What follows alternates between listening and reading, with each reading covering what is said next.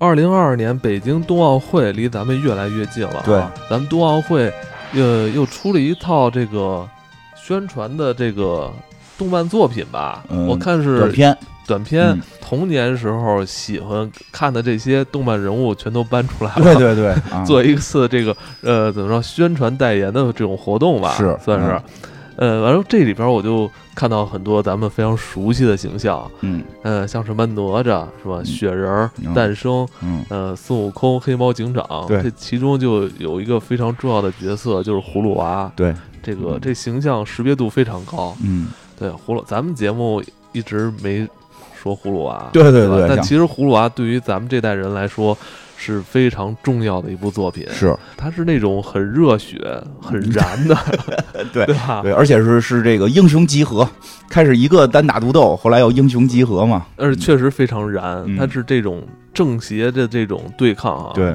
主题曲非常好听，嗯，特别燃，叮当当咚咚当当，是吧？我相信每一个看过他的这个小孩都会唱这首歌。，是嗯，我们今天可以去聊聊葫芦葫芦娃，但其实葫芦娃有两季，有两季，对对，是的，是这样啊，嗯是这样啊，就是葫芦娃有两季，其实很多人都不知道还有第二季。嗯呃，它的第一季，也就是我们非常熟悉，可能嗯这个电视台上播放最多的就是这个一九八六年的《葫芦兄弟》。对，然后在一九九一年的时候，还出了一个《葫芦小金刚》，没错这是它的第二季。嗯，呃，这两季剧情是有延续的。是的，呃，但是我通过看豆瓣啊，嗯第一季呃收录了十一万人评价，嗯。但第二季只有三万多评价，因为好多人不知道第二季就是他，因为因为第二季后出的嘛，只有就是只有看过第一季，当年没看第二季，后来再看第二季的时候才知道这是第二季。其实对于很多人来讲，因为片头曲都没变，然后就大家一瞬儿看起来以为就是一就是一个整个的呢。嗯，对，实际上那个因为像葫芦小金刚、金刚葫芦娃，这大家还是耳熟能详，嗯，但是不知道其实当时是分两次做出来的啊，分前后差了五年时间。对对对对对，那你想那个，你看八六年，八六年刚开始看第一季的人，真是得咱们这么大了，就是而且这个 咱咱们那个时期的这嗯。个国产、国国产动画，呃，特效很厉害啊！哎我我我又重看了一遍，我觉得《是是，葫芦兄弟》的这这套动画，嗯呃，一点不比同时期的变形金刚少。嗯是的，而且就是各种那个光效特效特别丰富多彩。对我我们国家在动画这个这方面一直还是比较领先的技术，嗯而且它这个用的就是剪纸。剪纸，用的是剪纸，而且这个不是说画成剪纸，是真的做成剪纸，是摆摆动的这种，他们就有点相当于这种二 D 逐帧，嗯，这所以他的动作、他的形象都还就是跟普通动画片不一样，他有一种这种艺艺术装饰性。对，这同样也是上美厂出品的，非常这厉害个这个这个时期的这个上美厂，我觉得就是，呃，就开挂了，比比同时期的吉普力很牛逼多了是，我我我也觉得是，是不是？真的是，真的是，上美厂在当时一段时间，我觉得就是制制霸全球，动在一个动画动画产业制霸全球。我觉得这是咱们自己中国人做动画的一个特色对啊，有这个手绘啊，包括剪纸啊，嗯嗯，所以嗯咱们的这个手法还是对。当时在世界上还是首屈。其实好像当时我记得最厉害的是那个是那个小蝌蚪找妈妈，就是在技术层面最厉害的是小蝌蚪找妈妈，水墨动画这个都是国家保密的这种技术，嗯，嗯，这个都是还是很厉害，嗯，对，那是一默片啊，啊，有 那真是默片，对。你这种谐音梗越来越纯熟，真是默片。虽然他说话，但他是个默片，水墨片嘛。哎，这个葫芦兄弟真的嗯，今天我们可以好好跟大家说说第二啊，季。对，主要说说第二季，实这是这样，刚才就是咱俩聊嘛，嗯我说我、这个葫芦娃系列分为，就现在来看嗯是上下两季啊。嗯，第一季其实是这个故事的这个开始，是吧？介绍一下葫芦娃兄弟，什么每个人都有什么能力，嗯是吧？包括他们个人的每个人的性格，其实还是有些许不同的。有性格，对，嗯有性格，嗯，包括到了第二季是吧，就有更新的、更多的反派，包括葫芦娃这边又还有了一个重新组合的这么一个，金刚葫芦娃合体了，合体是吧？嗯呃，但是他这里边我觉得更出彩是他第二季最后出现那些反派，嗯，我觉得在第二季里边，呃，就这个葫芦小金刚、这个这个这个系列片里边，呃，出现了很多这个原创的反派角色嗯对？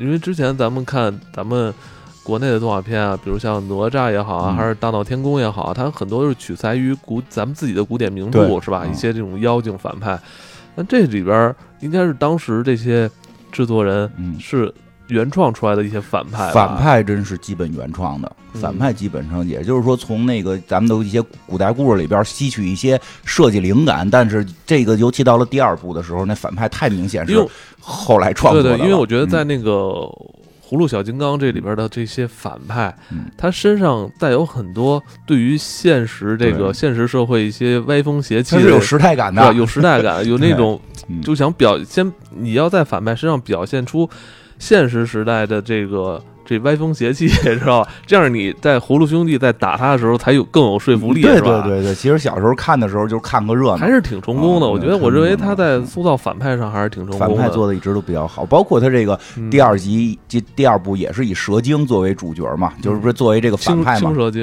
就是二号二号蛇精又出现了，也是因为一号蛇精塑造的大家太成功了，不能说是喜欢吧，也不能说说喜欢，但是成成蛇精。是不是现在还影响着医美啊？对啊，对吧？对吧？现在他这个葫芦葫芦葫芦小葫芦这个葫芦娃的这个审美一直影响到现在呀，这这是对吧？但是不知道为什么都奔着这个反派去了，对吧？啊，然后现在大家那个整容不往那葫芦兄兄弟身上整，往那个小蝴蝶儿上往小蝴蝶儿身上整整啊，对吧？往蛇精身上整。对吧？小蝴蝶儿不好吗？对吧？国产动漫这种优秀动漫作嗯品，我觉得还是上来先有几个名字需要让大家记住的，就是《葫芦兄弟》的这个导演胡进庆、葛桂云、周克勤，编剧姚忠礼、杨玉良、胡进庆，嗯包括他这里边的这个配音演员，这里边的配音老师啊，有一个我一看名字一下就回到小时候了，嗯，谁？就是这个给蝎子精配音的战车老师。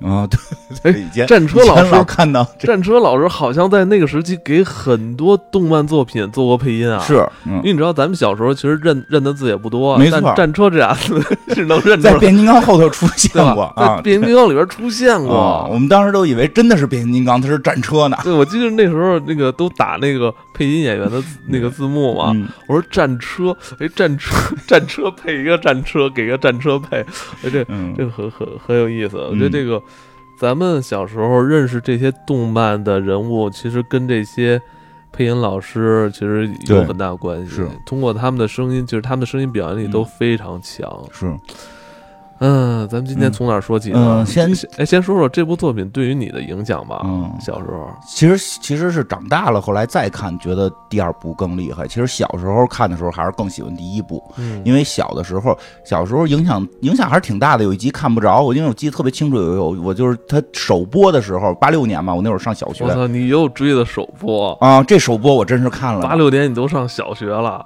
差不多嘛，就是应该一年级吧，就是或者就幼儿园我小时候，我小时候。看这个都蒙着看的，就是啊你打开电视，哦，说有他有。哦，我那会儿是明确的是在追着看，一共好像就就几集不长。我觉得咱们小时候看这个动画片有点吃亏，啊在这个阶段看动画片有点吃亏。嗯就是如果你不知道那个广播电视报，就如果你不看广播电视报 看这个节目节节目排班表的话，你不知道这动画片什么时候，放。家里头必须得有这。后来认了字了，才知道有广播电视报可以追这个。我一开始不知道，就是你可能白天可能家长不在，你你点开电视，嗯哎，正好播这个，你就看一会儿。那会儿我姥姥家有报，所以我知道，我能去姥姥家看报纸去，每回都去看那个先把。先给它标出来，都标出来，看哪天 哪天有动画片儿，很很很重要。然后有一集的时候，我记得特别清楚，有一集，嗯他就演十来分钟，嗯，一天一集，我记得好像是。我爸非跟我谈话，就说学习，你看一二年级能有什么谈话找你聊那个国家大事，这这谈学习，非要找我谈我宏观找你聊宏观调控、富食品涨价，那不是那天找那找邻居老太太聊，对吧？没有找我非聊学习的事儿，我就不听。我说不行，我得看动画片儿，我要看电视。我爸不干，揍了我一顿，然后揍了我一顿，说你看去吧。然后打开的时候就已经是片尾了，因为就那么十分钟，他演的很短，就那么一会儿，然后就哇哇哭，然后我爸都不理解为什么哭成这样。我说这葫芦娃没看着啊，这我记得特别清楚，应该是那个火娃出来那场。火娃出来，一直等着看火娃呢，远程法师，结果没看着。哎，哎，说说你这个这七个娃里边，你最喜欢哪个？我最喜欢哪个呀？嗯，其实受可可能受这个什么影响吧？这个这个小时候喜欢那个那个那个六娃能隐身，最小时候喜欢七娃，有有有有家伙事儿，有家伙事儿。后来大点了喜欢六娃，最近再看，因为受这个葫芦小金刚的影响，就是看就受第二部影响，觉得火娃挺可爱的，就就就是因为火娃戏多嘛，这而且现在玩游戏嘛，你就喜欢远程干近战不行，就近程干不干不过人家嘛，是对啊。然后这个。就是这个葫芦娃，其实呢，就是比较有意思的是，最早说是应该是做十个人，是因为当时的项目比较多，然后说的那就减几个吧，最后减到了七个，因为它是有一个原型的，其实就是说，因为这个原就是这个葫芦葫芦娃的这个原型呢，就是人原来也不叫葫芦娃。然后，所以其实当时就没没有感知说它好像是从哪个原型来的。但后来，呃，比如说，就是说《葫芦娃》不是咱现在说有两部嘛？实际后头还有呢。嗯。但是后头的就都出现了各种版权纠纷以及粗制滥造，就都咋就都没不算数了。就是上美场出的动画片就这么两部。对，其实我记得好像说葫芦娃分三个阶段啊，好像只拍了前两个阶段。对，后边还有说女葫女葫芦娃呢。啊，对，葫芦叫葫芦葫芦妹，葫芦妹。哎，是这样，那个我我我那个上网查了查，好像。当时有这个小人书，对，出书了。葫芦葫芦妹好像是在那个书里边出现，对，说还跟蛇精的儿子打这个，对对对，对吧？说说是小白蛇啊，说是有，但是呢，这个就是说做成动画的这种，就是这个两部，所以那会儿看的时候没太发现它的这个原型，但是既然说到了，说一下它的原型实际上是叫十兄弟。嗯啊，当然十兄弟在很多的这个中国的民间传说里都存在。东整个这个受受中国文化影响的这个东东亚文化圈里边，就都存在这十兄弟的故事，是吗？是的，这是这个故事起源于咱们中国，呃，对，肯定是起源于中国啊。呃，但是呢，这个其实这类故事，这个全世界都有，但是十兄弟的故事，就到就是这个中国的传的更多，而且是各地方不一样。嗯，而且我回忆呢，小时候确实看过相关的小人书，确实看过相关小人书。但是这个跟这葫芦娃一般前几个比较一样，有这刀枪不入的，有这个儿大的，然后千里眼顺风耳。但是一般到后头几个，就是这葫芦娃里没有的，就是长腿长脚，长腿长脚，然后得有一个会飞的，得有一个能哭的。总有一个能哭的，一般那老小都是能哭，最后靠哭打败敌人。然后比如这水呢给哪儿淹了什么的这种啊，都有这些。其实包括那个那个好像是这个香港那那边这个拍过，香港的电影拍过。香港是不是？哦，出呃，郝郝邵文演的好像是，是吗？啊，对对对。啊，对对对，我记记记记，我印象中是有，印象中是有啊，这个也应该就叫十兄弟。但是说那个十兄弟的那个在中国传的比较多的故事，因为它是一个民间故事，不是一个神话故事，所以神话体系里一般不会去纳入它。所以其实这个故事后来在现在这个时代慢慢变少了。像我们小时候，其实爷爷奶奶、姥姥姥爷还是讲过一些不一样版本的十兄弟，说因为那个十兄弟故事就是总会有一些提到，就是说在坟地里出来这些小孩儿，所以在这个。这个拍这个葫芦娃的时候就觉得太丧了，给小朋友看别弄坟地那么吓唬人，说咱就还是给弄的这个喜庆点葫芦这中国传统的这个宝物嘛，而且大家又喜欢，又又福禄又就听着又又吉利。就中国人对于葫芦是非常有感情。对对对，咱们之前不是做付费节目专门讲过这事儿吗？就是咱们有很多这种呃神神仙形象的这这种，它都跟葫芦有关，都跟我就是是是谁哪个是谁？伏羲。这个老老老神仙拖一葫芦，要不然怎么着的？铁拐李八仙的铁拐李，对吧？这个老神仙都背大葫芦啊，葫芦这么好啊！对，最早追到伏羲，有时候盘古都是跟葫芦相关的啊。这个这个葫芦，因为那个就是呃，我记得咱们之前付费节目上说过吧？因为后来考古发现了原因了，不记得一会儿再听一个。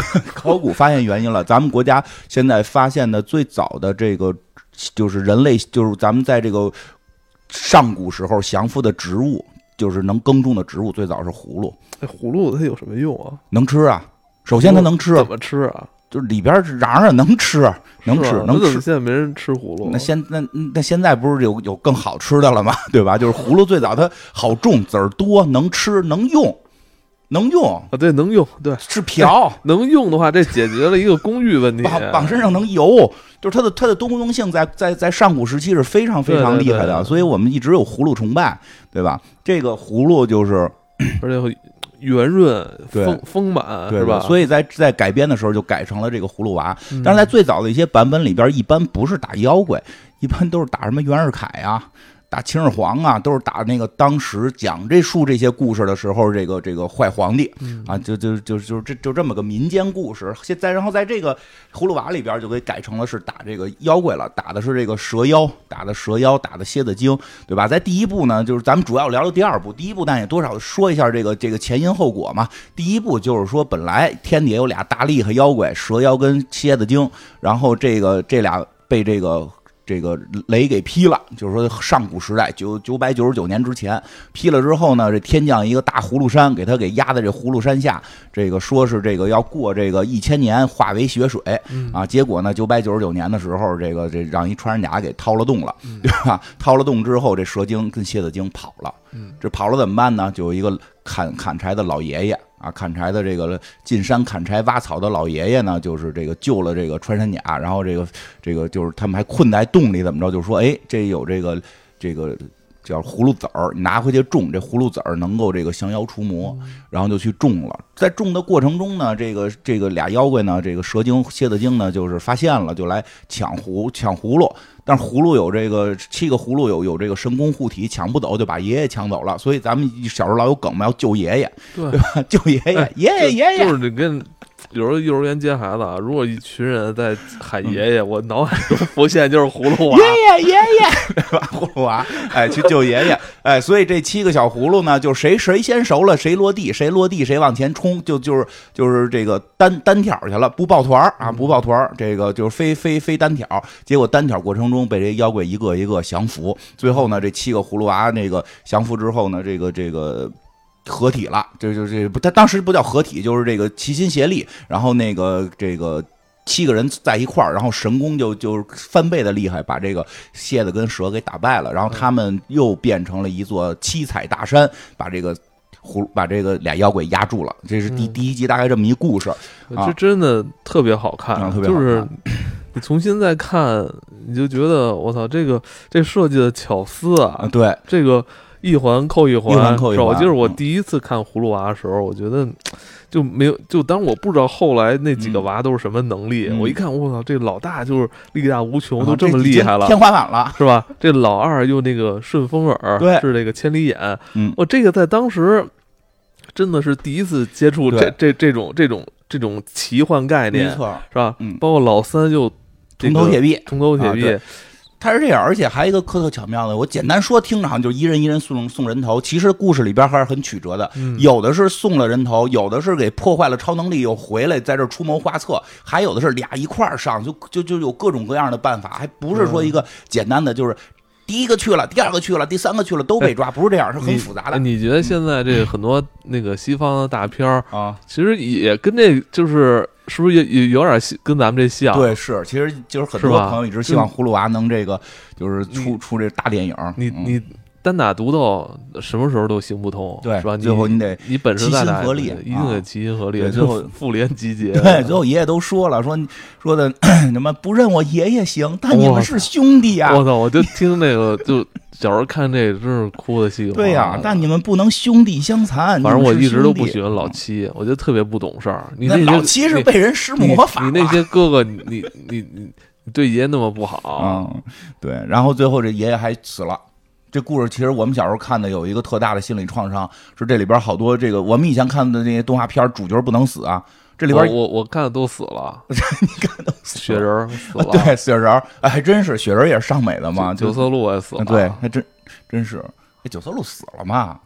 九色鹿没死，没死，九色鹿没死，九色鹿看着特悲，但他没死啊，还还有谁死了？就是死的少，死的少。爷爷这里爷爷死了，穿山甲死了，这俩死的时候都特别悲伤。嗯啊，就第一回体会到了，哎呀，这个悲伤啊，这个真是，啊。然后呢，就是这个就该就该是这第二季了。第二季就是这个，可能一个是看的朋友少，一个是我觉得第二季讲起来特别有意思。哎，这个葫芦小葫芦小金刚也是这个葫芦娃的这个第二季啊，这个这第二季很长一段时间里边都存在于我大脑中的一个幻觉，啊你知道，就我甚至分不清是不是真的有嗯这个，就是他已经记不清是什么时候看过的，但看的特别不完整，完整性极其差，都是断断续续看，因为一集太短了。嗯这葫芦小金刚啊，这我先说一下这第二季。我们小时候第二季的口碑是就是比第一第一季差的，原因呢是因为从我们小时候的视角看呢，就是我们希望我们心目中的英雄葫芦娃是无敌的。嗯，这个虽然这个第一部这七个葫芦娃都被敌人敌敌人给制服了，但是敌人使的都是各种的这种奸计，而并不是正面硬刚刚赢的，嗯对吧？所以呢，就是这个。这个个别一两个可能是刚赢的，大部分都是使的是奸计。然后呢，这些葫芦小葫芦娃们也没有任何弱点。但是到第二季里边是这个妖怪跟这帮葫芦娃可硬刚，都刚赢了，就是就就这个这个妖怪刚赢了，妖怪比葫芦娃厉害，而且每个葫芦娃都有弱点。弱点有时候让我们看的都是就是你是不是傻，就是着急呀、就是你上一季怎么那么牛逼，这一季上来你就不行了，现在大片不也都是这样吗？是吧？怪物得升级嘛。但是小时候不懂，所以小时候看看特着急，看特别着急，就觉得第二部不行，这个第二季看起来有点恐怖啊。但是长大了再看第二季，其实就会更喜欢，更喜欢。那人哪能没弱点呀？是吗？而且我觉得我过了三十年，我仍然没有看懂葫芦娃。我现在在看第二季最后两集，我还是没看懂啊。，最后两集我也没看懂，前几集看的明白表，最后两集确实有点难啊。这个这个，但看个热闹吧，咱们就是热闹地说说。然后呢，一上来是什么呢？这第二季一上来，先是这第一季啊，有一个独眼蛤蟆精逃跑了我这这这个蛤蟆精大有来头啊！啊，这知道吗？啊，他是兼职的相声演员，一个曲艺兵，那贯口说的，我跟你说，他那就是这第二段的这个一上来这个贯口，这蛤蛤蟆精的贯口，跟现在差不多有一半相声演员都说不下来。对对对，太厉害了，太厉害了啊！说的非常溜啊，说说的来汇报嘛，说的说的说的就是说找到这个他这第一季这个蛇精的妹妹了，就是二代王说找着妹妹了，说说这个哎，我我我我我的。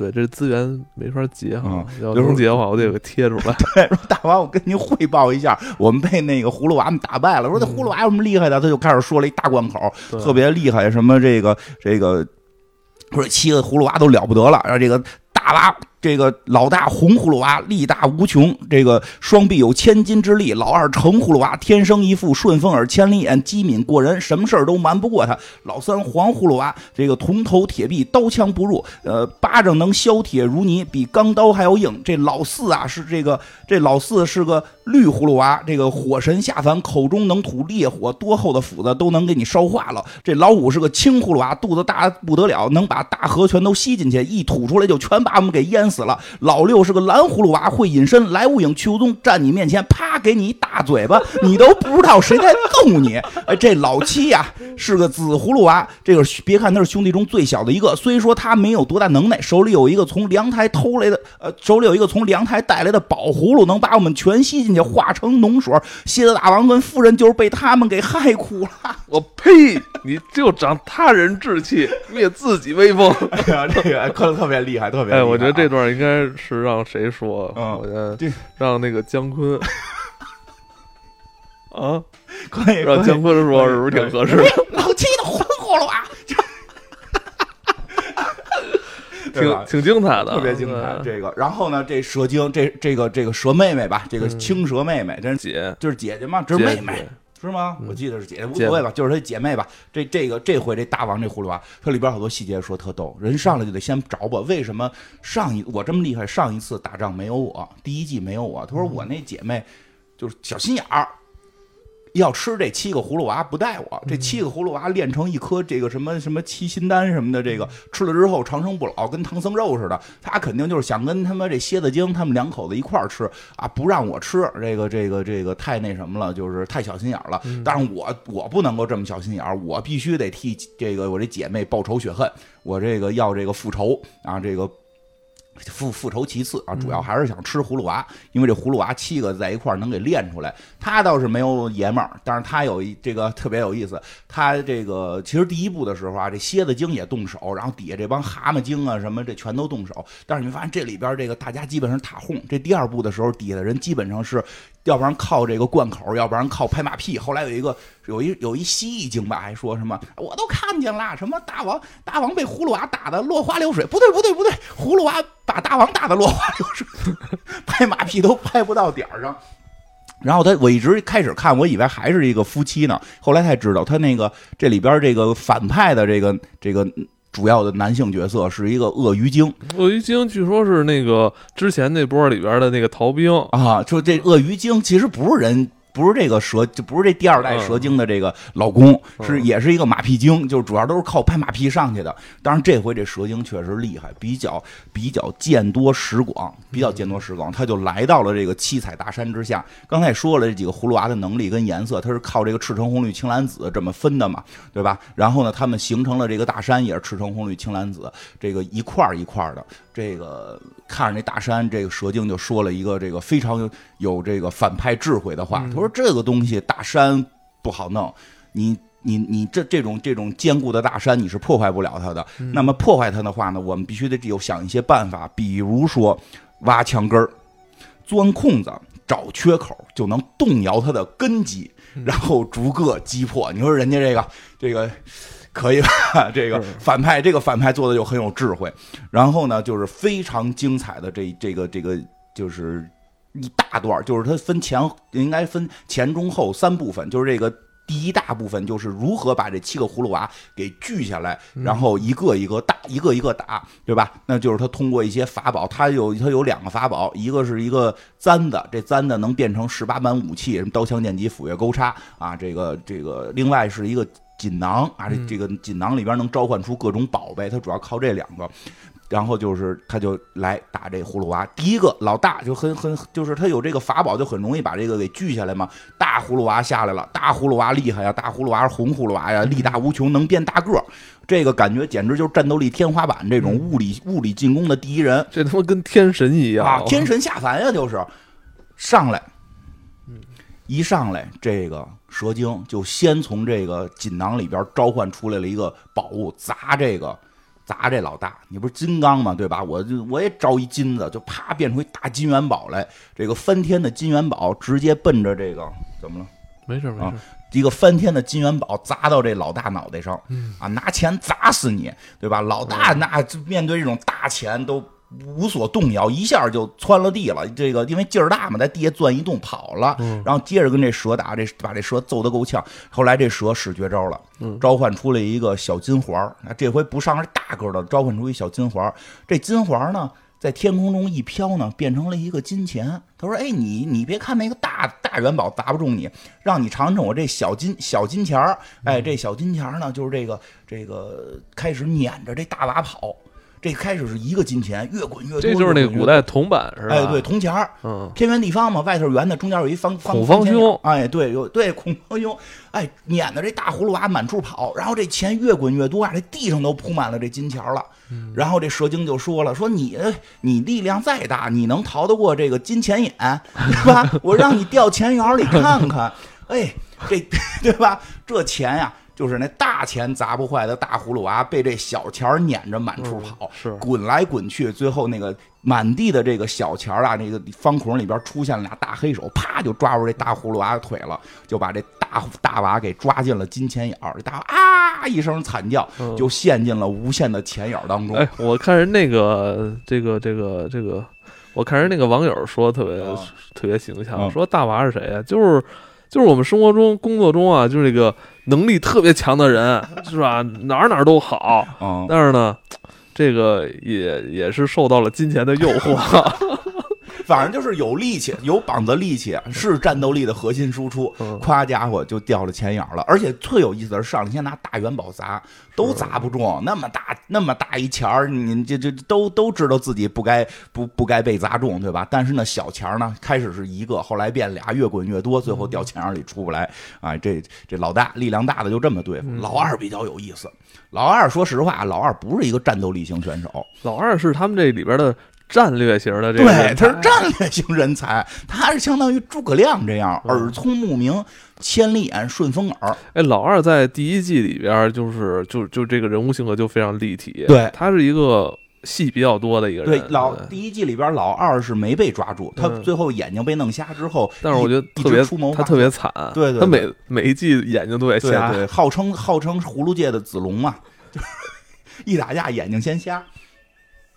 他呀，在这耳聪目明，最有意思的是什么呀？就这堆小妖怪打这二葫芦娃的时候，小妖怪知道，还说呢，他他千里眼顺风耳，咱们偷袭他。不是，人你都知道人千里眼顺风耳，你还跟那儿说，全被听见了，所以这帮人抓不住他。虽然他战斗力不行，但是你说实话，一直掌握情报，那你也是可以把个妖怪玩的团团转的，对吧？但是妖怪妖怪想了一办法。妖怪这太好对付了，你不耳聪目目明吗？你老在你们几个葫芦娃当中，你老你老在这儿发号施令，你老在这儿高瞻远瞩，你老给大家介绍一些外边的情况，那就扇点阴风弄瞎你，变出一扇子来开始扇阴风。你说这人吧，他耳聪目明，一扇点阴风全看不清了。哎，这就是那个明面说你，哎，好说不动，哎，你好像也没毛病。怎么着？只能给别人这个传点闲话，说点扇点耳边风啊！你不是你不是就能听能看吗？就扇点风你就全信，对吧？扇点风你全信，夸家伙眼睛，哎呦，这看不太懂啊！我觉得说那个，我小时候就没看懂，我长大了也也不太好，不太懂，都是瞎说，不太懂。细节也特逗，那风里边带着叶子，就弄俩叶子，啪啪拍眼睛上了，一一叶遮目不见泰山啊！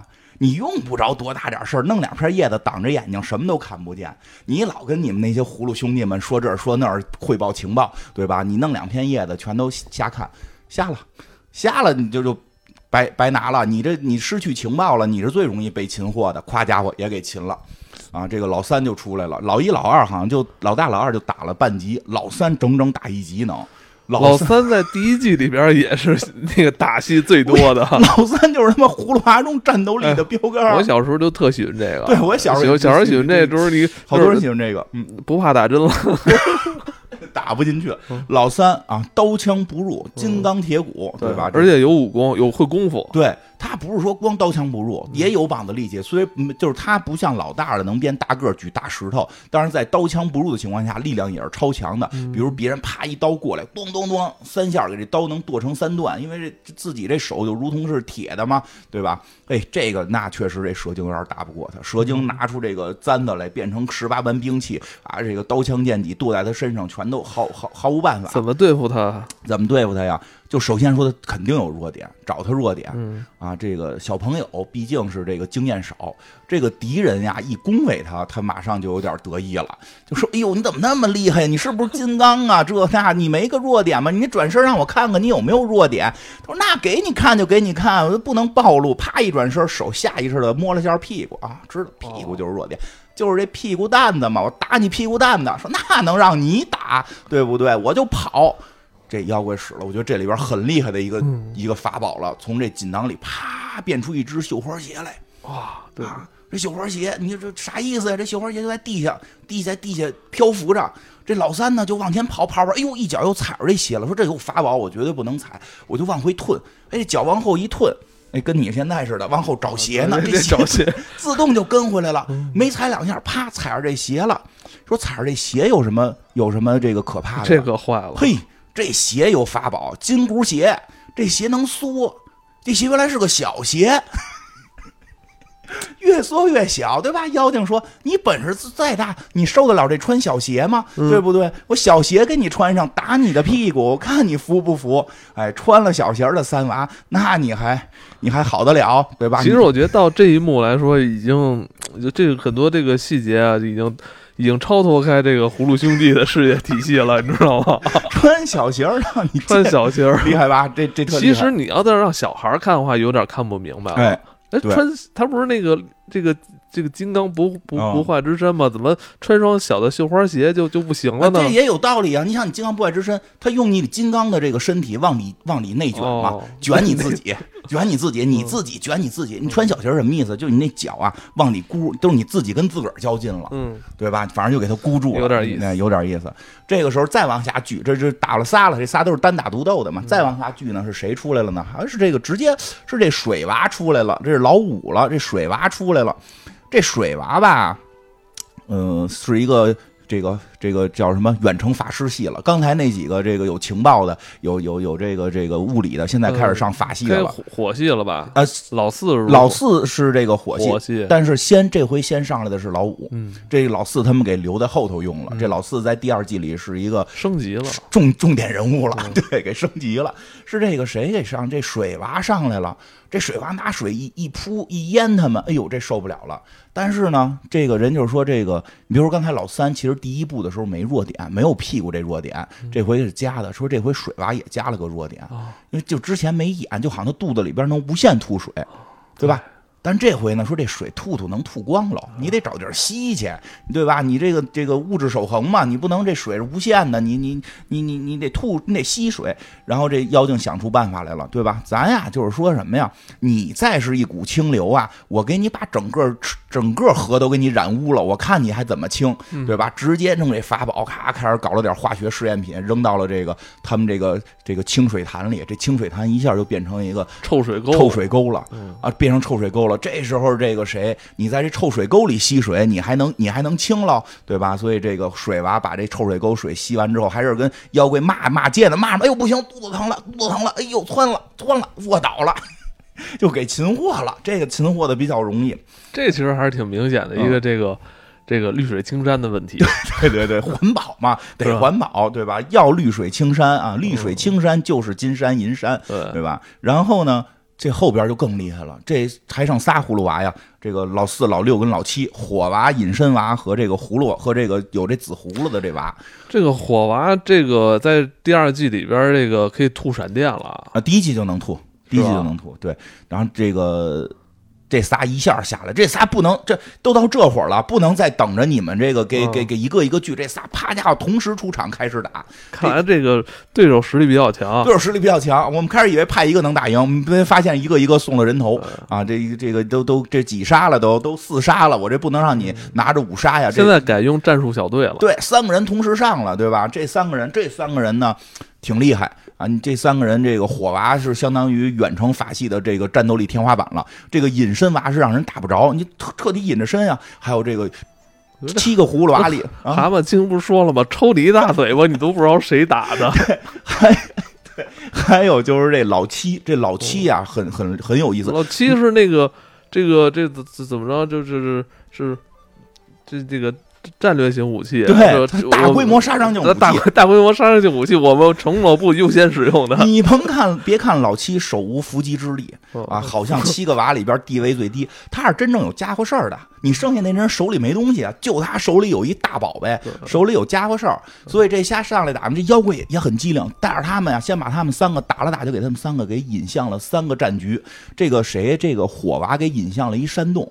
在引向这山洞里边，这山洞里边就是这个冰天雪地，你不是喷火吗？给你困在冰天雪地里，这个这个火娃就在冰天雪地里边来回开始转。一会儿他有单独的戏，先先先不说，先说这个隐身娃跟这个谁，跟这个这个这个葫芦娃啊，这这个老七啊，这老七上来先拿这葫芦给他们收了，因为他他他厉害嘛，啪家伙收了，收了之后呢，这个这帮妖怪就在这葫芦肚子里快被烧死了。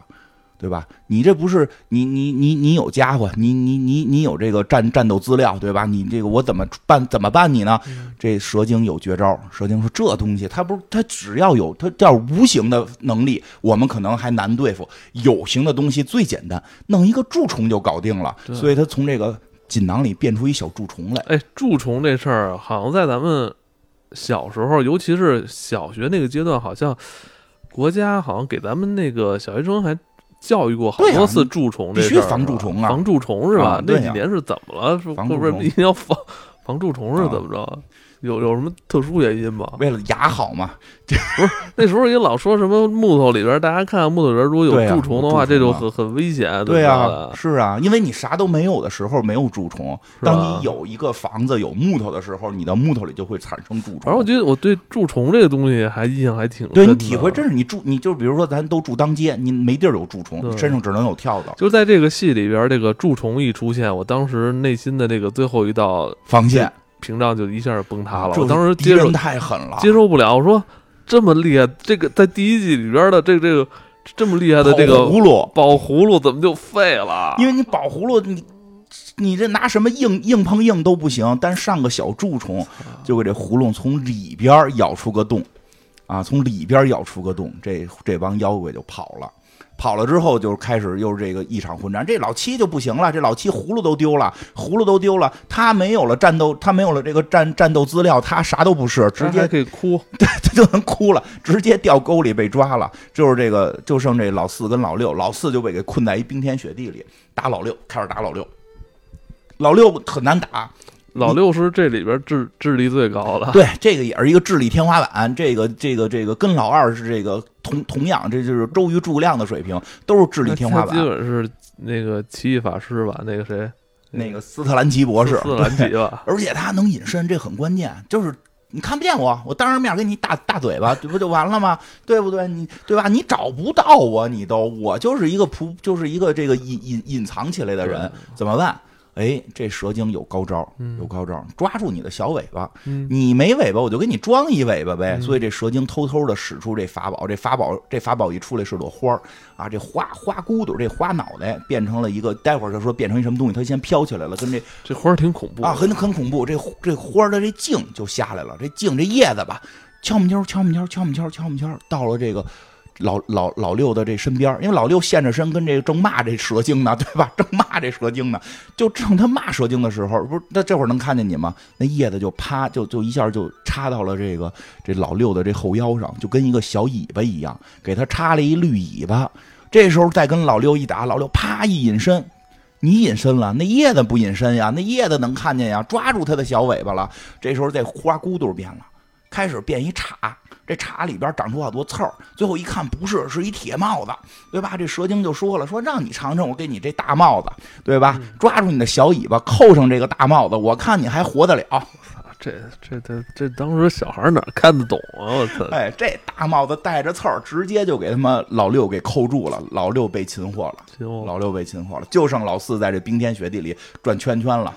啊，转全军覆没了，全就是老四了嘛，转圈圈呢，他还没有彻底被逮到，还没有彻底被逮到。这个老四这时候要是现在大片的方式，就是老四是什么致命，这个是什么什么之石是吧？他是 对对对对，他是那把钥匙，他是那把钥匙。老四是钥匙，对，老四是钥匙，留下一个一个结尾。我操，老四转着转着圈，突然撞到了一个大冰坨，嗯，里边是只仙鹤。仙鹤说：“你你你别在这儿，你别在这块乱转了，一会儿向左，一会儿向右的，你这出不去。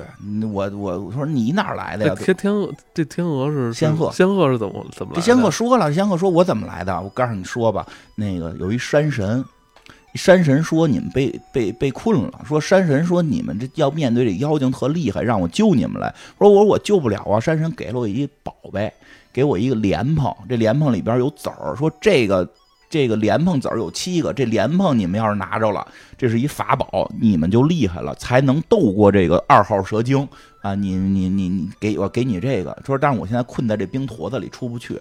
这四阿说：“我喷火呀，没问题，哗一喷火就给这个冰坨给烧了啊！这拿闪电给劈了。这仙鹤出来了，仙鹤呢就就带着它飞了，说我带你离开这儿吧，咔咔飞飞走了。飞走之后。”这把这籽儿，把这七个籽儿也给了这个老四了。但是这仙鹤呢，被这帮妖怪给弄死了，妖妖怪拿剑给射死了吧，死了，哎，挺可怜的。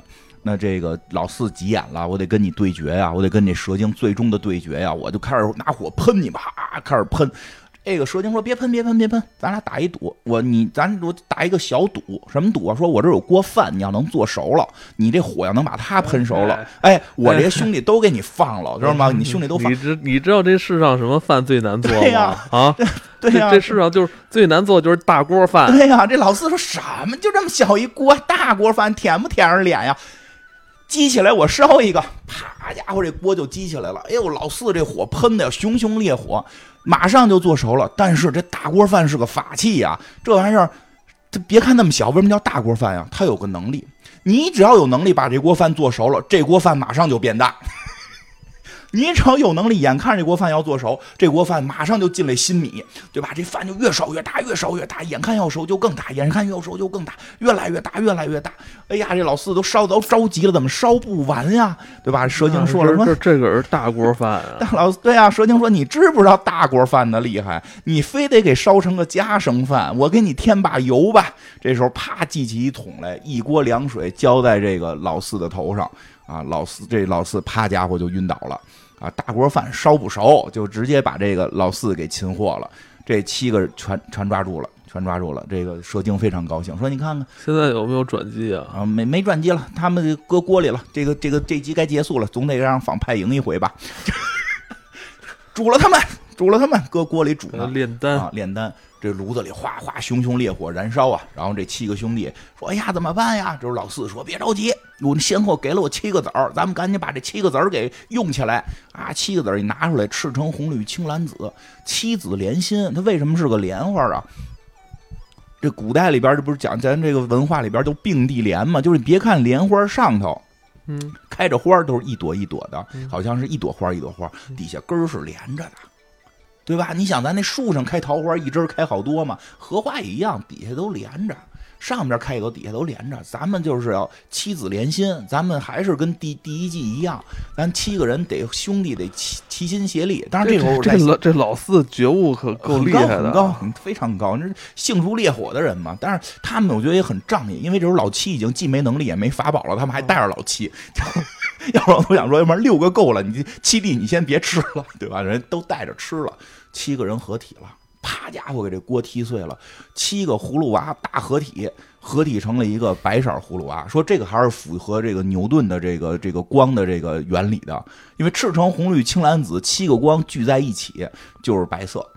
哦，据传说啊，说当年确实在设计它的颜色的时候考虑这问题了，说两种选择，一种黑，一种白，因为所有七种颜料搁在一起是黑色，哦七种光打在一起是白色。得了事物的两面性，啊，最后选择白色。我觉得一个是黑色，就确实有点黑娃。对，就就不好，因为第一因为上一季那个哎这要是拍大电影的话，这就是另外一种可能，就是在 对对假如系列白白白娃诞生之后，其实还有一个阴影，那个阴影直接就跑掉了，啊就是个黑娃，就是黑娃第三季就打黑娃，对吧？啊哎，这是是种自自我认知的一个这个对抗，就有点像真假孙悟空似的。真假葫芦娃，咱们来一个。所以这回这金刚葫芦娃就是个白色的，这回他厉害了。这金刚葫芦娃白色的，胸口戴一小项链，这项链是他的法宝，一摸法宝，这这七种能力其实就剩六种了。这几种能力吧是随意转化，随意转化。这我我就是这个这个一摸我啪就喷火，一摸就长大个儿，一摸可能就。但是我觉得他有些能力都天生带，比如刀枪不入这种被动技能，这都是天生带的，所以就无无敌了。你想，又喷着火，然后我又刀枪不入，还变着巨大个儿，对吧？其实这个金刚葫芦娃出现之后，其实让观众看是不是觉得这故事就可以完结了？是这么无敌了？对，这么啊无敌了，觉得这故事该结束了。对啊，但一看这个，这这一看这数还不对，级数还不对啊！因为你以第一第一步的这个节奏就是这样嘛，就是最后练七个葫芦娃，七个葫芦娃齐心合力打败妖怪。嗯现在又一次，只不过这七个葫芦娃合体成了一个金刚葫芦娃，这是不是该结束了？没有，后这他妈才到一半儿，后边还有一半儿，这个挺神奇了就。嗯但我觉得这个剧情这块转的还是挺有意思的，挺有意思，先是这帮蛇精他们跑了，这蛇精打不过，这。这这确确实没戏了，变成那个真变现了原形了，地下钻来钻去进洞跑了，因为蛇毕竟能钻洞嘛。这葫芦娃，葫芦娃，人家说什么呀？说这七种人的性，这七个这七个葫芦娃性格也都到这一个葫芦娃身上了。这葫芦娃呢，稍微有那么一点点的这个小骄傲了。啊，小骄傲了，这个不严重啊，不严重。这但但就是说，这个没有穷穷穷追猛打，是在这个洞里边开始扫荡了啊。这个就要把妖要把妖魔除尽啊，把妖魔除尽，仙鹤都被你们给射死了，对吧？这个。在这个过程中，突然发现一瘸腿老蛤蟆，就一条腿的这个拄杵着一棍儿，跟这海盗不是那个说说贯口，不是贯口蛤蟆了，我贯口蛤蟆一开始我一开始那个我老觉得这是那个贯口蛤蟆假冒的，嗯贯口蛤蟆是有特点的，是独眼儿，一只眼儿，有一只眼老睁不开。这是一瘸腿蛤蟆，瘸腿蛤蟆跟那块儿送饭来了，给人。他一叫杀这瘸腿蛤蟆，这突然听见这个这个洞里边就有一个小山洞，那山洞里就是给山洞里送饭嘛，山洞里边就说的不要杀他，一个小姑娘的声音啊，小姑娘明显就是小女孩，不是那个蛇精那种啊那样，是那小姑娘，别杀他，他是给我送饭的，他没有伤害过人类。说这这样，呼啦说什么妖怪都得打败，我看看你是谁，啪家伙进去了，哟。里边有一个被这个绑着的大铁链子拴着胳膊，大铁链子拴着腿，大铁链子拴着腰，哎呀，给吊起来一一个小姑娘。哎呦，你是谁呀、他说我是小蝴蝶儿。我说你怎么在这儿啊？你这妖精，我打死你！他说别呀，说的我没干过坏事，我是那个蛇精夫人的丫鬟。说的我我，他说那你怎么给你绑起来了？我不小心偷吃了他的仙丹，呃，这我特别不理解，怎么叫不小心偷吃了仙丹？以搁那儿以为是麦丽素给吃了嘛？说我不小心偷吃了他的仙丹，还还什么什么弄脏了他的锦囊，他要他要惩罚我。他说啊，那这那你你这个妖精惩罚你，我就得揪你啊，对吧？嗯开始这小蝴蝶管他叫叫小兄弟，叫管葫芦娃叫小兄弟。小哥哥，后来开始叫小兄弟，兄弟，小兄弟，那个你你你不要伤害我，啪啪手就给这铁链都打碎了，说我救你啊！反正救完了之后就有点变了啊，就这个后待待会儿再说这个他称呼啊，啪啪就给这个。锁链打断之后，开始要切他腰上这个，结果腰上这个是一法器，越切越紧，越切越紧。说不行，疼，你别切了。那那一下看得我自己都肚子疼了。那他身上有一环儿，他本来金刚葫芦娃想把它掰断了，一掰就更紧，一掰就更紧。啊，疼，你别弄我啦，这。啊，然后就说谢谢你，谢谢你，小兄弟什么的，这那的，说的说的，不是所有妖精都像你想的是坏人，我们也有好妖精，我们只是想好好的活着啊。这个，哎呦，这片子有意思啊！我心里想，这片子有意思。这个开始给这个这个反派里也有有好人的嘛，这真少有啊。但这时候蛇精在旁边出现了，说好你个。好你个这个小妖精，这是小妖精，你猜这你要不要脸呀？这葫芦娃是咱们敌人，他要杀妖精，你跟葫芦娃亲亲我我，你你的立场在哪儿？我他妈砍死你们俩！没没没有这么直接说，就这意思。反正骂这小妖精啊，就说他说他老勾，说他那个跟葫芦娃眉来眼去的，不是好妖精。反正就打他，就这个葫芦。当然这会儿这妖精还是有两下的。为什么妖精占主场？这洞里边好多机关，喷出了一股黑烟，给这葫芦娃给迷住了。这葫芦娃，我估计啊，这个金刚葫芦娃他是拥有这老二的这千里眼能力。这千里眼既是他的优点，也是他的弱点。他主要他技能太多，他老找不着，找不着那技能在哪儿，这是选的是吧？快捷键都不够用啊！哎，这黑烟又把这金刚葫芦娃眼儿给迷了。这蛇精带着这小蝴蝶就跑了。这蛇精，这当然这个时候他蛇精回家吃饭嘛，这堆蛤蟆们又开始独眼蛤蟆又开始说这葫芦娃太厉害了，开始就 开始到他表演时了。对，一吃饭他得先上一段贯口，对吧？然后就是那蜥蜴说嘛，说的说我都看见大王被葫芦娃打得落花流水，不对，这大王被葫芦娃打得落花流水，对，不诚心的，我觉得都是诚心恶心大王，大王气生气了，说妈的，说我说的我还没死呢，就这意思，你们这这这什么那什么。把那谁找来，谁？把那个小蝴蝶找来。哦，小蝴蝶找来说：“你不是跟那个葫芦娃挺聊得来的吗？我现在给你一个任务，戴罪立功。戴罪立功。你如果这次办成了，你腰上那个环我就给你解了。说你去跟他那个眉来眼去去，你跟他那个就是你们俩不是好吗？你跟他好起来，你想法找到他的弱点，你蛊惑他。对你想法找到他的弱点，能不能行？小蝴蝶接受了这个命令。哎，我觉得这个这个这个。这个设计还是挺超前的啊！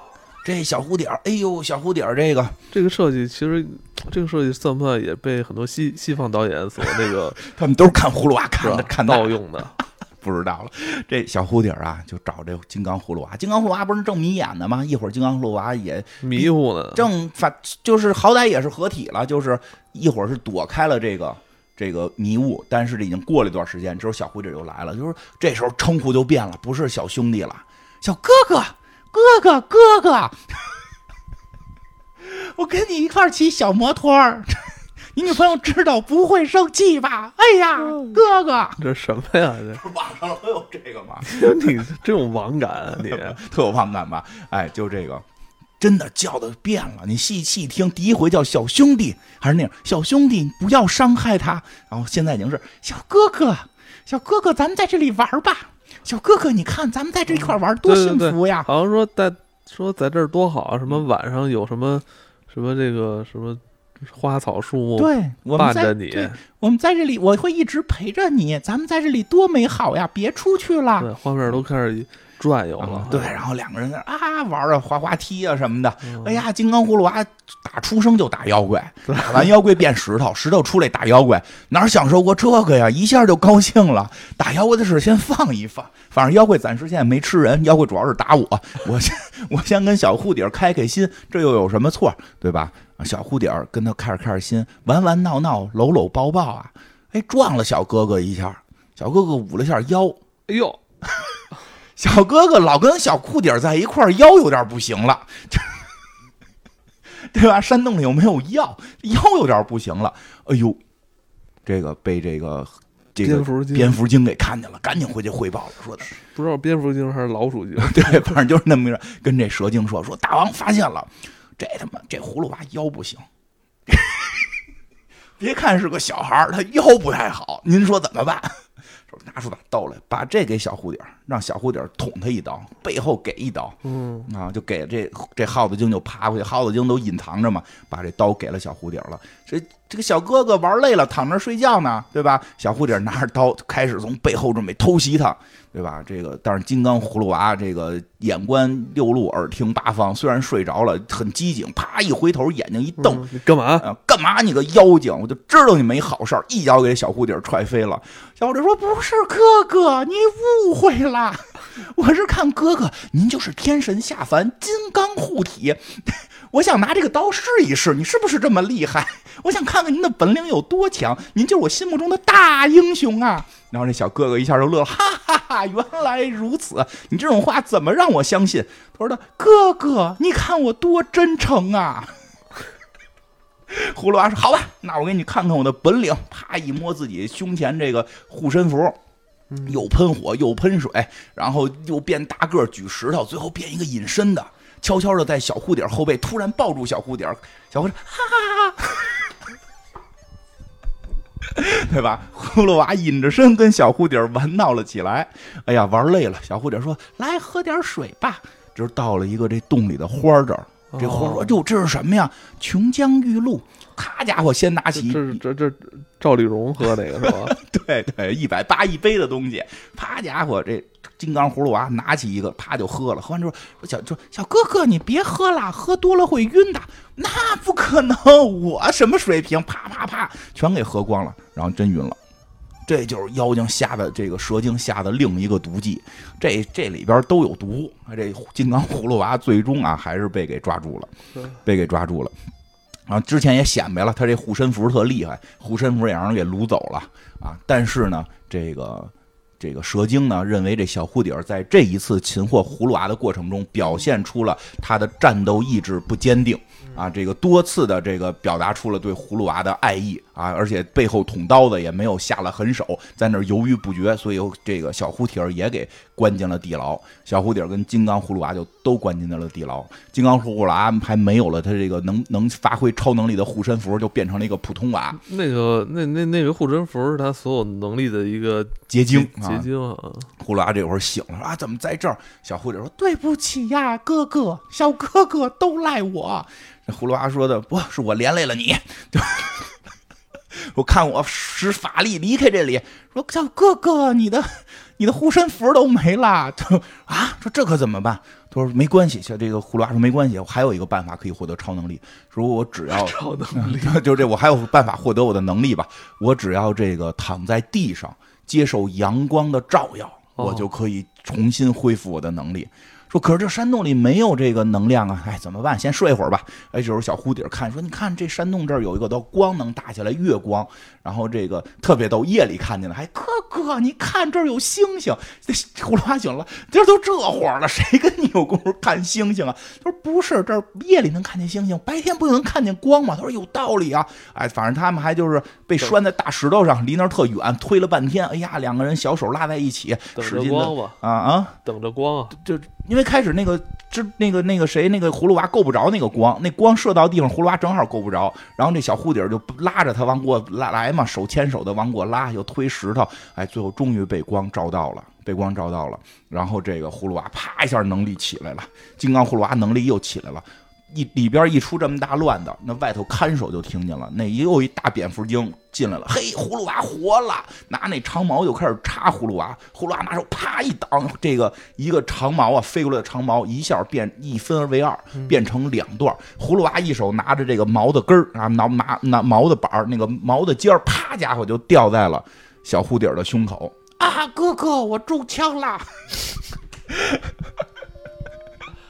啊，那个就哥哥，我是喜欢你的啊，死了，就 小蝴蝶死了，呃葫芦娃更生气了，对对啊，虽然这个他是从敌人阵营里走出来的，这时候葫芦娃可以解禁自己的能力了啊，葫芦娃这时候小宇宙爆炸，超级赛亚人变身，所有的形容都可以了。我跟你讲，查克拉就充满了全身，然后冲出去了，那真是有一种无敌感。但是他关的这是地牢啊，他这地牢里边是个迷宫，他冲出去啊，没有直接找到蛇精，就到了这个最后一集的非常精彩的这个叫三妖四怪。哎呦，这这地牢里边，他要出勇闯地牢。首先，这堆小喽啰告诉蛇精了，说葫芦娃出来了啊！说葫芦娃出来怎么办？说的，哎，他在哪儿呢？他进入地道了。说没关系，三妖四怪没人能过，那你看看他怎么过吧。这三妖四怪比这蛇精能力还大，很厉害啊！这第一关啊，就是第一这三妖四怪七个人吧，应该是第一关啊。第一关遇到的一个。大怪兽是一个巨型石脸，在门上啊，在这个悬崖上吧，不叫门上，悬崖上能吐出黑风，困住葫芦娃。葫芦娃就说：“嘿，你这个妖怪，你叫什么？”他说：“嘿，那我叫黑吃黑。”这挺狠的，我叫黑吃黑，就拿黑风炫了你啊！管你是黑是白，咔就跟这葫芦娃打。不行，葫芦娃又不是黑，你黑吃黑吃黑去吧，对吧？葫芦娃那是正义的，直接举起大石头给他砸碎了。啊，这这头一个，头一个我觉得不太行。第二个有点厉害的，第二个有点厉害的。第二个是什么呢？是一蜘蛛精，一蜘蛛精啊，他用这大网盘这个封住了一个洞口。这蜘蛛精同时呢还吃着一个。就正抓了一小刺猬，这小刺猬是最后一集一个非常重要的角色。这小刺猬啊，小刺猬浑身带刺儿，浑身有刺儿。这个首先，这个蜘蛛精是干嘛？会什么超？会什么能力呢？它这网能弹，这网一这网一一一扒拉，这网就噔噔响一声，噔噔就能响，这个对吧？就能这个就就就弹出奇怪的声音啊，噔。噔噔噔噔噔噔噔噔噔噔噔噔噔噔噔，这个吧，不是这个，就是能能能出音乐吧？能出音乐，不是猪八戒背媳妇儿啊。但是这葫芦娃一听，完了，晕倒了。怎么了？靡靡之音啊，把这葫芦娃彻底给晕倒了。这个时候，困在网上的小刺猬就不停的呼喊葫芦娃：“你醒醒，你醒醒！”葫芦娃被唤醒了，这就是靡靡之音啊！小这葫芦娃被小刺猬唤醒了，那唤醒之后还能受你这个，又把这网给撕巴碎了，闯过了第二关。这小刺猬说：“小刺猬走吧，我觉得你能帮助我。”这小刺猬最后也立了大功，小刺猬就跟着葫芦娃走了。到了第三关，第三关也是被一个石头挡住，石头上面出现了一张美女脸，上来先要请他喝酒，说：“来呀，喝点酒啊，小这个小兄弟，对吧？”一个非常漂亮的一个阿姨的脸啊。小葫芦娃不当回事儿啊！小葫芦娃也是，这小葫芦娃有点贪贪杯，我觉得这个小葫芦娃上来就要喝。小刺猬说：“别喝，有毒啊！”小刺猬的眼睛是雪亮的。小刺猬说：“你别喝啊，这酒有毒。”啪，家伙把酒杯一扔。我开始以为这是个美女关呢，不是，这脸啪变了。这美女一看不喝酒，马上变成各种的这种鬼脸，一共好像是有十九十个脸形状，最后变出一个脸，能从嘴里往外吐吐吐吐那个钢钢刺。钢钉搁在你面前的毒酒不喝，就拿钢钉喷了你。然后最后这个这个这个小刺猬还说呢：“你这个两面三刀的妖精，你这这妖精好像就要两面三刀啊！就这脸能来回变，当着当着你面这这几个这几个怪的那个名字已经非常的直接了，已经超超越这个。”这这这个葫芦娃的世界观了，对，哎，这个哎，这就是两面就是最现实的这个嘲讽两面三刀怪当着面跟你笑嘻嘻，还敬杯酒，你要不喝就变他妈大妖怪，吐针扎死你。这这个这谁？这个金刚葫芦娃就蹦起来，拿这个大砖头又给他也砸碎了。哎，进入。进入下一关，下一关我觉得很厉害，伸手大王，伸手大王就到这哪儿？从地底下出了一只巨手，挡住了葫芦娃的去路。这巨手啊，这手心有眼有鼻子，说了很多很厉害的话。他说：“我说我不怕你。”你不就吐火吐水吗？不怕火，不怕水，就怕没有东西拿。你从我这块儿，甭管什么神仙过，全都得给我留下点东西。吃拿卡要，对我就是伸手大王，伸手要。现在有网友解读，这是啃老，伸手啃老，啃老。最后还说了特厉害的话，说我就我还就要，他说那这葫芦娃说，我啥也没带呀，我能什么能给你？什么不能给呀？你的眼睛、你的鼻子、你的耳朵、你的小鸡鸡，对吧？里边是不是有这句？你的小鸡鸡最重要的，我要拿走你那颗红心，对吧？你的心越红，我越要拿，对吧？这伸手大王要拿葫芦娃的那颗红心啊！这个葫，这个这个时候，这个葫芦，这个还行，葫芦娃这个还是比较这什么，这个厉害，给他这个这个打过去了，就直接给碎了。直接给碎了。其实这些都是对于那个葫芦娃的一些蛊惑。对，给他啐了啊！这就是别跟这些妖怪说话。对，你要不跟他说话，你上来都能打死他。伸手大王嘚吧半天嘛，战斗力不行，战斗力不行。你只要意志坚定，你红心就不会被那什么，被被被人咬。那后边还有更厉害的。后边这厉害了，后边这厉害了，这个。这个确实葫芦娃陷进去了。葫芦娃，我发现了，这个金刚葫芦娃合体之后，好像在这方面一直有点弱。金刚葫芦娃就是咱们的英雄人物，在这方面有点弱。这掉哪儿了呢？这洞里边啊，是一个女妖怪。嗯，比这可比蛇精好看，比蛇精好看，坐在一莲花上，对吧？而且这妖怪这洞旁边全是这红线、红绳挡着。这金刚葫芦娃掉到这一关里边，被这红绳弹来弹去啊，撞在红绳弹回来，撞在红绳弹回来，然后落在地上，说：“哎，你这是个什么妖怪？”这妖怪二话不说，啪家伙把衣服解开了。是是 是吧？没夸张，上身上衣啪一一裸，上身这个一蹬吧，没露点，但是一蹬，哎，从他这胸口啊，这事业线这开始往外飞东西，手绢啊，飞出一大手绢，一粉色的手绢，兜兜。其实是个兜兜，啪家伙就盖在这葫芦娃身上了，还挺香的。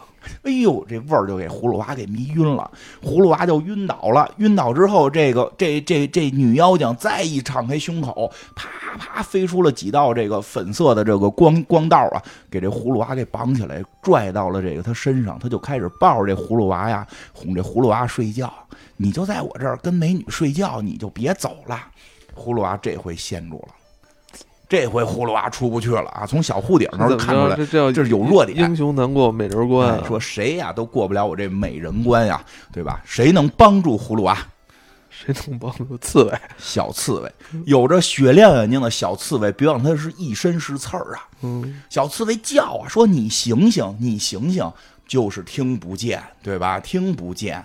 小刺猬变成一个刺猬团变成一个刺刺球，蹦起来砸在了葫芦娃身上。这个刺是扎痛了葫芦娃，虽然扎痛了葫芦娃，他也扎醒了葫芦娃。葫芦娃才从美女的这个怀抱当中是站了起来。哦，我越界了！哎，蹦起来，双脚踩碎这个这个美女怪啊！这个真是没有小刺猬，这关他过不去啊！这个。可以啊，这个小刺猬很很棒，小刺猬很棒。呃，这个葫芦娃呢，这个这这是他遇到的，我觉得最难一关了。下一关就比较简单了，是一个叫钢牙大王，我觉得是个大傻帽。这个 说也是我什么都不怕，我就怕挠痒痒。嗯，上来告诉敌人，他说：“你看，我就怕挠我胳肢窝，可是你看我没有胳肢窝。”这会儿啊。各种蛮力是干不过他的了，嗯，蛮力是干不过他，但是葫芦娃什么呀？讲科学了，讲科学了，隔这不你不就我听懂了？你就隔着你吗？你外皮儿都是硬的，你内瓤不硬，你就是挠你内瓤哪儿痒痒，哪儿一碰就痒痒，就得做出一些生理反应，这个就是一个生物学的问题，对吧？鼻子眼儿。你比想想，拿个拿个火柴棍捅捅鼻子眼你得打喷嚏嘛，是对吧？他就说：“嘿，你不是没有嘎吱窝吗？你这脸上不是有个鼻子吗？你不有鼻子眼吗？我瞪你鼻毛啊！”他就跑过去捅这怪物鼻毛，这怪物一打喷嚏，张开嘴，这葫芦娃就冲过去了，哎，就冲过去了，哎，然后最后一关，那三妖四怪最后一关，金刚大王，这是最厉害的了，这个可狠！我跟你说，金金刚大王，金刚大王啊，还有自己的。百度百科词条了，是吧？特别牛逼，篇幅还不是不不不少啊！你看你看这篇幅了吗？哎呦，这么多呀！就是就是全全剧都没有这么多字儿。什么它的魅力所在？半音分析，我跟你讲啊，这。金刚大王的这个人物厚度啊，这个非常丰满，就出现了不到一分钟、两分钟、两三分钟，就是这这个这个葫芦娃的这个作品厉害，就厉害在于不同时期可以大家对于它的不同解读，而且都具有时代性。对，这金刚大王还说呢，说哟，你是金刚小葫芦，今天咱们就金刚对金刚，哇，对吧？这是就这个很明显，挑最后一关就是挑战自我。就是一个自我的挑战，他这就是所谓的黑葫芦娃，哎，跟葫芦娃差不多，金刚不坏，打哪儿都都都都不疼，而且这个葫芦娃，这个这个金刚大王有点狠，可以介绍一下，他身高是小金刚的四倍，特殊技能反隐形，战斗力是反派角色第一，这有点像，对，有点像。漫威，漫威吧，一会儿就该那个速度多少占那个力量多少，优势是强大的力量，金刚之躯。呃，能力是钢筋铁骨，水火闪电免疫。啊，可以吧？反隐是他最厉害的，嗯，对他，对因为葫芦娃能隐形，能反隐人家。对，然后这个变大个儿，变这葫芦娃能变大个儿，跟他打嗯也打不过。而且最狠的是什么呀？这这金刚大王把小刺猬给打死了，哎呦，又献祭一只善良的小动物。又一只善良的小动物，能够这个能够这个。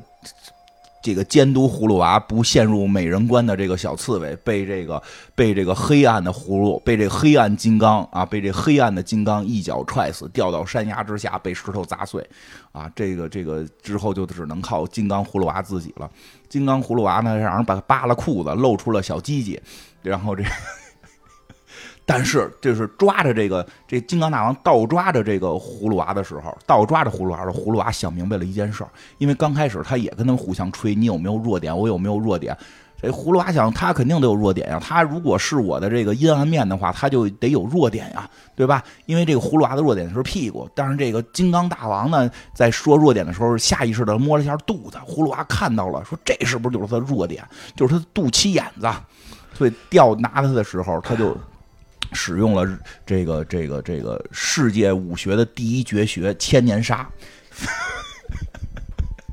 二指禅千年杀反向啊，反向！你看葫芦娃的弱点在屁股嘛，这金刚大王弱点就逆向过来，在前头直插肚脐眼儿啊，用这个双指杵了这金刚大王的肚脐眼儿，金刚大王就疼痛这个倒地。有一个动画特效比较有意思，嗯肚脐眼被戳破之后，这金刚大王之前不是特壮吗？嗯，哎，好像就像一个，他就像一个气球一样，就泄了气了。泄了气了，呲儿气都飞了，哎然，后人这你刚你就瘪了。刚才说什么？你刚才说金刚大王是他的自我自我人格的一个嗯反向，嗯是吧？这个我我在看理解的时候，就是我我在看的时候，嗯我理解就是，呃，金刚大王就是他自大的一种具象表现，是是吧？你自大自大膨胀，膨胀，最后你戳破这个点之后，他一下就泄气就没了。没错，就是他自己的一个负面的情绪，就是这个膨胀了、骄傲了、自大了。他就是这，幸亏这就是现在提醒他了。哎，你要是打赢了，你以后不要成为金刚大王，自大一点儿，念个臭，对吧？臭就臭这一点儿上，就在这肚脐眼儿啊，这。金刚大王也被打败了，那之后确实是没有什么人能再挡住这个金刚葫芦娃了。这金刚葫芦娃闯过了这个三妖七怪，他整个人也得到了提升啊。三幺四啊，三妖四怪，整个大怪三妖四怪人也得到了提升啊！这些整天拍蛇精马屁的这些小怪们是根本就是不足为提啊！最后最后跟这个蛇精决斗啊，蛇精还是摆出了一副自己能赢的样子，有几通变化，但是已经这个，我觉得现在已经这个葫葫芦娃已经是无敌状态了。这个他已经经历了这种磨难的成长，有了人物的弧光和生活的褶皱。打这个蛇精就跟玩儿似的了，虽然蛇精后来使出什么妖风啊什么的都，哎，最后这场是一个大戏，嗯，最后这场大戏所使用的特效，我嗯觉得已经是咱们国产动画片的巅峰天花板了嗯。九一年出品，对，其实，在之后，咱们国产国产的这种上美场作品其实就不多了。对，这这种是，，但是。但就玩这种这种技法，嗯这种技法的这这在葫芦小金刚里边已经是巅峰了。是的，什么刀，什么什么这个火呀、风啊、水啊，然后变大变小啊，太太牛逼了！啊真的，就这里边就这种五彩斑斓的这种光效，所它有运用的这种合理性，包括它的这个使用的频次，嗯在当时是世界都是一流水平，这个真是，真是。对对对，二二力巅峰，这属于。同时期的这这个葫芦娃的这个这个观感的这个我觉得在当确实是说，当比变时上形金刚比 变形金刚第一部可特傻，对当时的上美场的这个这个技术这个水平或者说美术水平，绝对是世界巅峰。嗯。然后这个哎，还有个就是后边还有个非更振奋人心的一幕出现了，这蛇精已经被打得四窜而逃的时候，四窜而逃的时候，这个这个背景音乐再次响起，叮叮当当啊，这个葫芦娃。金刚葫芦娃再次化身成七个小葫芦娃。重新燃起来啊，重新燃起来，我觉得这特别抓得住观众的点，对吧？就是不是你最后一金刚葫芦娃打完就完，这七个兄弟得回来，又分身成七个葫芦娃，然后围攻这个蛇，然后蛇是东躲西藏，每一个方面啊，全都有一个漂亮，这色儿嗯全都对，全都有一个这个葫芦娃在堵着他，最后把这蛇精又逼到了山谷的这个底端，七个葫芦娃再次合体，变成一座大山，压住了这个蛇精。啊，七彩大山，而且这次变的七彩大山跟之前变那还不太一样。嗯之前变那赤橙红绿青蓝紫啊，一块一块的。这次这赤橙红绿青蓝紫变了一渐变的，没有缝隙让你割。对，这个每个人的这个每每每每一个兄弟之间啊，我们有着不同的能力，我们有着不同的这个这个性格，但是我们这次变出的山没有任何缝隙能够让你挖空子啊、钻空子、挖墙角这。就是你中有我，我中有你，这个我们是真正的一个集体。对，真正的团结起来，那是这无人能敌，这个根本没有人能挖得动你。这回结尾这山变得比较有意思，变的是这渐变山了，不是块儿山了。嗯然后，我觉得这也是技术一个进步啊。对，做做渐变不容易啊。呃，确实画渐变很难，不像 Photoshop 拉个渐变。对啊，嗯，这个就是这葫芦娃第二季到这儿就结束。啊也是一个时代的终结。嗯，对，我觉得这这个九九一年上映过的这个《葫芦小金刚》，嗯真的就是咱们国产的，在当时来说，国产动画巅峰了。是，嗯对，这个啊就是但是我觉得这剧情里边啊，就是你这个时期看，我看有很多年轻的小观众啊，看完也是会心一笑。对他就是我们当年老觉得，哎，为什么葫芦娃到第二部变弱了？嗯长大了看，发现哎，这比第一部看着还有意思。我觉得这在当时对于创作者来说也是一个极大的挑战，因为其实那个时期我们还是不能太不能太接受说我们喜爱的这种英雄式的小小英雄式的人物说有弱点，能有弱点，然后面临这么大的困难，而且你为什么要长他人志气灭自己威风？你知道吧？对，这这个，但是我觉得他，呃，这个主创人员还是从生活之中采集到了一些自己的这个这个这个这种感悟，去把它融入到这个动画片里。对，而且这是很厉害的。对第二部的这些妖怪啊什么的这些反派啊，他们的这个厉就是他们变厉害了。嗯。他们变厉害的点不在于法宝更强了，不在于力量更强了，而在于他们的手段，对，这个才是最恐怖的。这而且而且像你说，他在第二部里边，他做他就是有他他这种是一种递进式的关系，嗯。一开始是用这种法宝去对付你，然后再用这种比法宝更厉害的这种对。这人心的黑暗面儿去对付你。对，嗯，这个是比较厉害的。其实我觉得像就像咱俩刚才录之前说的似的，第二部感觉整个主创就已经是真的放飞了，放飞了，放飞了。这个就是就很能特别能体会到，就是跟主创的某种这个，就是他创作时候的那种共鸣感就出就出来了，就出来了。这个我觉得那个九十年代的时候，可能我们的这些艺术从业者也敢说敢做了。对对，对，真是这样。其实第一部也就是说，正好说到这儿了。其实第一部那几个葫芦娃被抓的场景也挺有意思，是，但我觉得明显第一部搂着大家在拘着，拘着呢，拘着对还是想你想八六年啊，就是说咱们先试着做一做，行不行？对是吧？发现哎，可可以，一是可以是吧？这个政策比较放宽是吧？二是关键是市场接受度比较高，对大家是吧？喜欢。小朋友喜欢嗯，大人看了呢也会心一笑，也也也老少皆宜对，，这这个片子真的是做到老少皆宜就是小孩看有小孩的快乐，大人看有大人的快乐对。正好说到这儿，就说说第一部头几个怎么被抓的吧。那头几个那那那几个娃，啊，那个也挺有意思你没。说吗？我第一部的没说呀，第一部哦没说怎么被抓的对。第一部的时候就是那个那个第一版葫芦葫芦兄弟，他那会儿就是你感觉他他在搂着，但是也挺有意思哎，。你知道，就是我在看的时候，我发现你你提到，就是咱们的小英雄遇到挫折、遇到困难的时候，这恰恰是很多戏剧表现最有张力的点，对对吧？我们看很多优秀作品，是吧？包括国内外的名著，嗯往往是我们的英雄式的人物在受尽磨难的那个那个阶段，是让我们印象最深刻的一个阶段。是的，是是 是啊，没事儿啊，没事儿，是挺好。那个我就说，我就说说他第一步的那个，说说他们受到了多大的困难啊？第一步的困难。第一步呢，其实就是搂着点儿，但是也挺有意思。第一部你是因为看到我这个回播的，对啊，你就是回播到第一步了。我想起来了，我说说，就是第一步时候，老大不是力大无穷嘛，对，是给他弄了一泥潭，嗯，在泥潭里，你越有劲儿，你陷得越深。第二，那个千里眼顺风耳呢，抓他的时候呢，是给他弄一个屏幕。那老二是不是要去毁那个？因为那个那个第一部里边那蛇精有一个那个类似于水晶球的一块大水晶，那水晶能看见好多地儿，就也能掌握情报。这老二就要去给这毁了，结果到那块儿那屋里好多类似于水晶的这个屏幕，上面就出现这美女蛇，就拿这些这个这个东西来晃你，最后给他晃瞎了，最后给他晃瞎了，晃着晃着出来两把刀刺在他眼睛里，就变瞎了。老三呢，不是刀枪不入吗？哎，硬刀的不行，上软刀的。那蛇弄一刀，然后一跳舞，那刀就变成软的了，软刀的就给他给砍了。这个这也挺有意思，软刀的给你捆起来。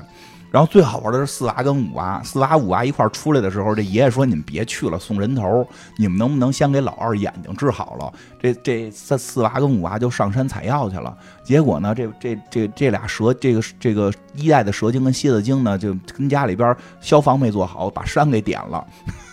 着火了，这个四娃跟五娃就把火给灭了。一能喷水，一能熄火嘛。灭了之后，这特有意思。这蛇精跟蝎子精请客，嗯，哎，就是你们厉害打不过我们，靠请请客、喝喝酒的方式击败你。这老四直接当场就晕。这葫芦娃这个酒量，金刚葫芦娃的酒量应该是继承了老四的水平，当场晕一杯倒。然后这个。老老这个老五不是能吸得多吗？给他一个无底的酒缸，然后让他就一直吸不完，最后也死了，就也抓住了。这个这个印象特别深，这个是比较有意思，他们那个抓法也比较有意思。老六就没抓住，那会儿是老六是没抓住，老六是等于是那个老七比较有意思，老七比较有意思，老七不是有这个这个法宝吗？干脆直接拿过来当儿子养，认贼作父。最后老七出来举着那宝葫芦，管蛇精叫叫妈妈。看着特别难受，嗯，对吧？老爷都说了，你们才这这些才是你的兄弟，你可以不认我爷爷，你不能不认兄弟啊。对，其实抛抛开管别人叫爸爸，抛开抛开技术这个层面来说，我觉得葫芦娃在在这个感情这块拿捏的也特别好。对，真的就是真的是。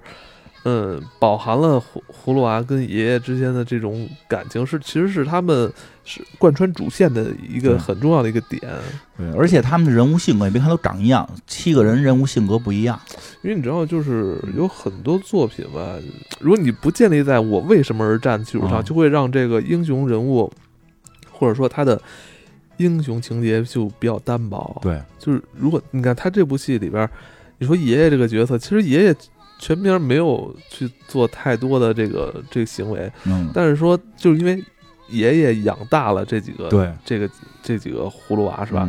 葫芦娃又对他是非常感恩，在这条线上就让他们的所有的这个英雄的义举就特别能站得住脚，他是从小爱去。扩散到这种正邪，你说这个还真是，因为你要说从这个这个就是完成任务打妖怪的话，那七个葫芦娃最好是等着都熟了一块儿去。对，第一步的时候之所以一个一个送人头，是因为救爷爷。对，为什么四娃跟五娃能够这个停下来没一块儿去，就是没单个这个送人头去，先去救药？因为爷爷那会儿跑出来了，爷爷被给救出来了，爷爷已经回家了，所以那四娃五娃就不着急去了。对对对，就是嗯。在那个，就我觉得咱们以前的这种动画作品，就是你可以看这这些职员表，他们当时都是那些上影厂的一些老师。其实他们在做这些作品的时候，很多人都已经步入中晚年了，有很多人都是临退休之前，还真是在在做这个在做这个作品。嗯，明显感觉到他们其实是抱有那种充满在充满对于祖国下一代的那种期许的那种爱在里边，就是。爱这些孩子，就是还能把爱去注入到葫芦娃以及注入到这个葫芦娃剧情里边。嗯，我觉得这个你现在看能是能体会到的。但是我觉得后来，我觉得咱们国国产动漫，我我时常也会找一些咱们国内的动画片给孩子看。但有些真的，我后来就在我们家成为禁片了。比如呢？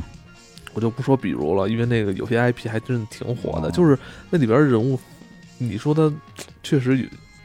真的很单薄，就是他的他的喜欢他的爱，包括他的那种那种七情六欲，你不知道是从何而来的，就是那种咋咋呼呼、咋咋呼呼。对，这个还挺难，这个很不好处理了。因为其实你就但是吧，你看现在就是咱们现在技术手段，利用电脑技术，好像又能做出很所谓很精美的这种这种嗯幼儿向的这种作品，但里边缺少了很多那种内核上的东西。对，明显感觉是，明显感觉是。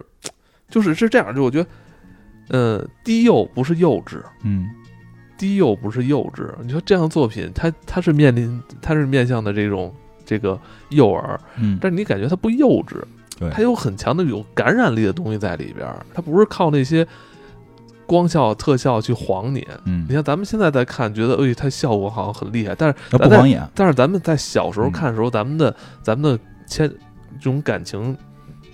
咱们的注意力并没有放在说这里边五光十色那些效果上，嗯，而是咱们是是被里边的剧情吸引。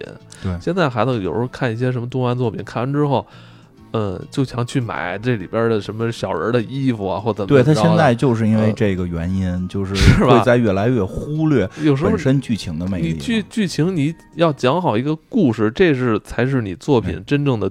你说这个，刚说的时候，特因为我估计要提到动画片，可能肯定会提。就是我我我我真的在早期的时候特别喜欢看《喜羊羊与灰太狼》，就是他在早期有一段的时候，其实还挺好的。嗯，但是后来估计也是那个是不是不挣钱呀？就是就是得得开始有了变化之后，这个这个这个就有就不爱看了。嗯，对，就是也其实我就想有时候有有机会讲讲早期的《喜羊羊》，可可 就是后来的就不看了。但是确实像你说这个问题，因为它现在要有很多变现的方式出现了。这个葫芦娃，你看这么火的一个 IP，其实它的变现的这些周边，好像这些年开始有各种合作了。这些年开始有各种合作了，但是但是一直没有就是说出这种特别贵的手办呀，这种官方的手办其实还少。我记得那会儿我们做那个电影的时候，然后那个电影宣发的时候，每一次去提案都有葫芦娃的那个那个 IP 联动的案子，一次也没也没审过过。一次都没过过，每次我们都是说，哎，死侍跟葫芦娃要联动，然后这个这个什么什么 X 战警跟葫芦娃联动，哎，我觉得 X 战警跟葫芦娃联动这个创意特别好，然后这个说说比葫芦娃是中国的 X 战警什么的，客户都没买。哎，我觉得反正这这话题说说多了，反正也说不完。但是我们今天其实，咱们今天这期节目其实还是想。就是想想，确实，我们每次咱提到国产动漫，其实又都保有很多的很浓的感情在里边。对，其实一直不不是说聊的那么多，是因为有那么一种感觉，聊一部少一部。真是，真是，你看这回这个冬奥会嘛，就是我们这边这回要特别特意要聊这个，就是因为看那个冬奥会那个宣传片还特别的。这个这个这个燃就特别燃，特别感动，对吧？就是这个看到我们小时候喜欢的这些动漫人物都在上头出现了。咱们咱们现在不是这个还要还哎，这期上头应该《天书奇谭》那个付费节目已经上了嘛，对吧？还做了《天书奇谭》，但是现在掰扯都是叔叔哪吒讲过了，孙悟空讲孙悟空讲过了，这个现在葫芦娃、天书奇谭、雪孩子这些都讲过了，剩下的不多了，所以就是我们。得掰着手指头，真是掰着手指头。明年做个九色鹿，我们一年做一个。